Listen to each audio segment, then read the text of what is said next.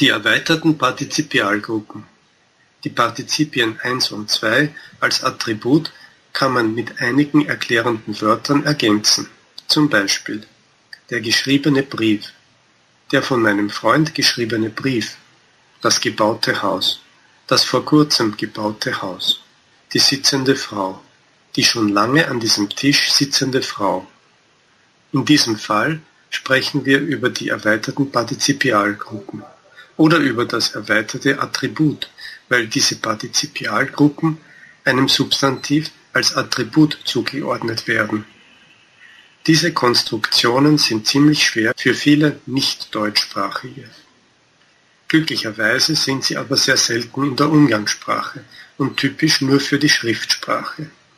Besonders oft treffen wir solche erweiterten Attribute in der klassischen deutschen Literatur, in Zeitungsartikeln oder in wissenschaftlichen Artikeln.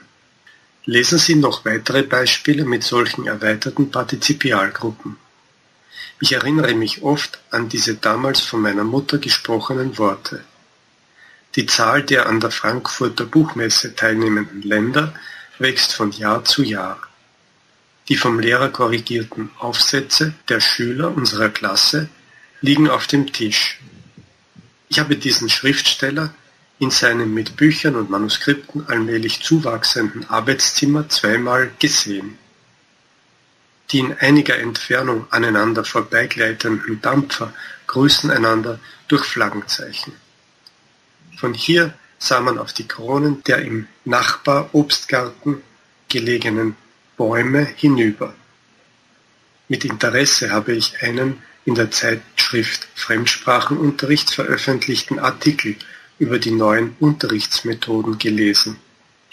In der Umgangssprache ersetzen wir solche Partizipialgruppen mit einem Nebensatz, zum Beispiel: Die von den jungen österreichischen Gelehrten durchgeführten Experimente sind sehr wichtig für die weitere Entwicklung der Medizin.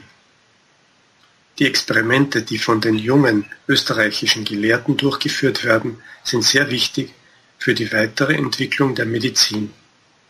Potsdam ist eine von allen Seiten vom Wasser umgebene natürliche Festung.